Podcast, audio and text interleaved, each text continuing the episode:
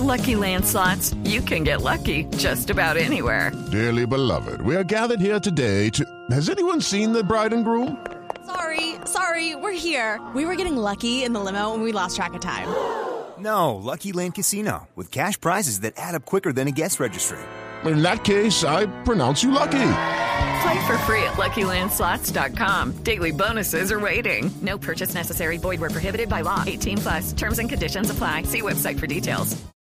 Arroba la nube blue. Arroba blue radio com. Síguenos en Twitter y conéctate con la información de la nube.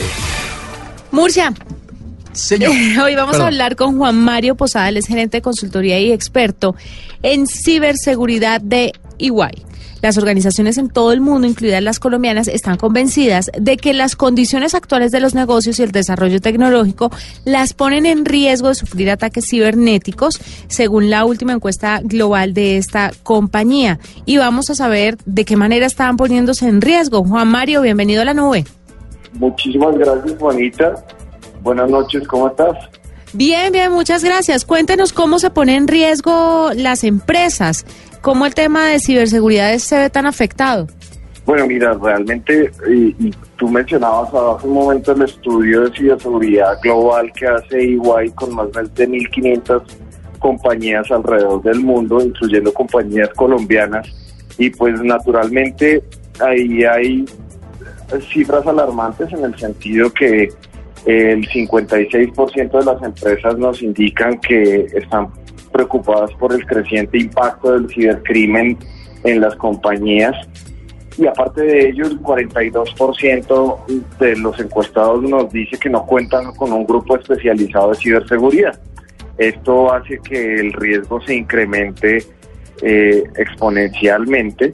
Los ciberatacantes o los cibercriminales están al acecho y eso hace que el riesgo sea cada vez mayor. Eh, Juan Mario, la, la verdad es que estas cifras que nos presenta el informe son bastante preocupantes. Dice que eh, solo muy pocas compañías en Colombia le están prestando la atención necesaria a esto de los ciberataques y son, por supuesto, eh, gubernamentales, la banca, la salud.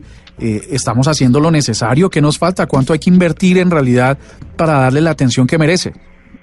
Bueno, realmente eh, eh, la magnitud de la inversión debe estar dada por la exposición de cada una de las compañías, pero fíjese que el 78% de las empresas encuestadas invierte muy poco, eh, o sea, cifras realmente pequeñas, menos de, de 500 millones de pesos al año en la protección de la información y, pues esto es absolutamente necesario para proteger la información no solo de las compañías, sino también de los consumidores, de los ciudadanos y de muchos de los eh, actores con los que las compañías intervienen en su día a día de negocios.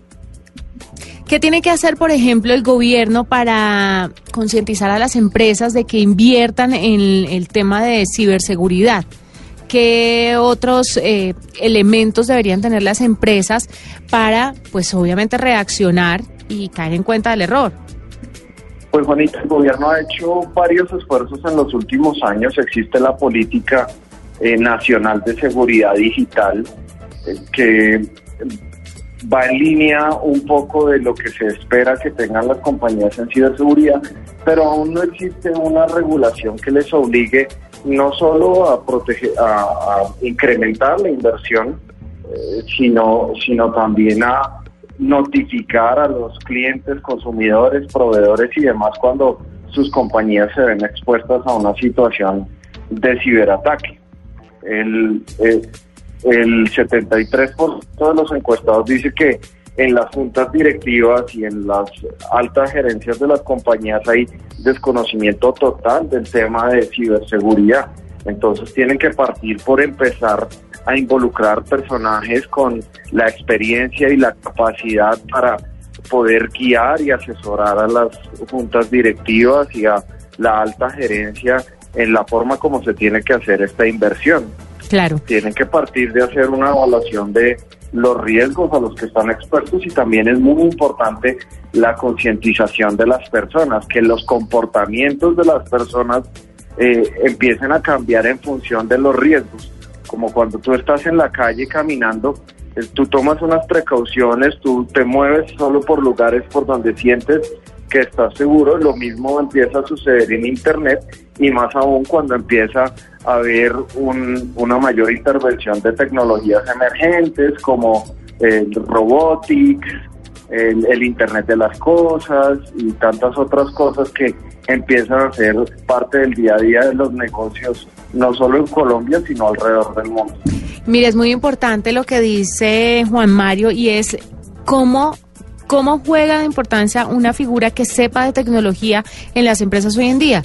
Que no es el chino que maneja las redes, el chino mate, que todo, venga, manéjeme Facebook, venga, manéjeme Twitter, y ese es el que sabe de tecnología en la empresa. Y que además lo contratan eh, para hacer eh, análisis de vulnerabilidades de seguridad y mientras está haciendo su trabajo le lo llaman a, a su extensión y le dicen, oiga, pelado, me, se me dañó la impresora no me entra internet. Venga, me configura el computador. Venga, no sé qué. Y entonces, claro, ahí empieza todo a fallar. Ya es momento de que le demos a la tecnología la importancia que merece en las empresas, en las instituciones, en los gobiernos. Bueno, es en que las casas. En las casas, en todas partes juega un papel importantísimo y creo que la gente está relegando esta función. No la está teniendo en cuenta y deberían prestar más atención. Pues él es Juan Mario Posada, gerente de consultoría y experto en ciberseguridad de Igual. Escuchas la nube en Blue Radio.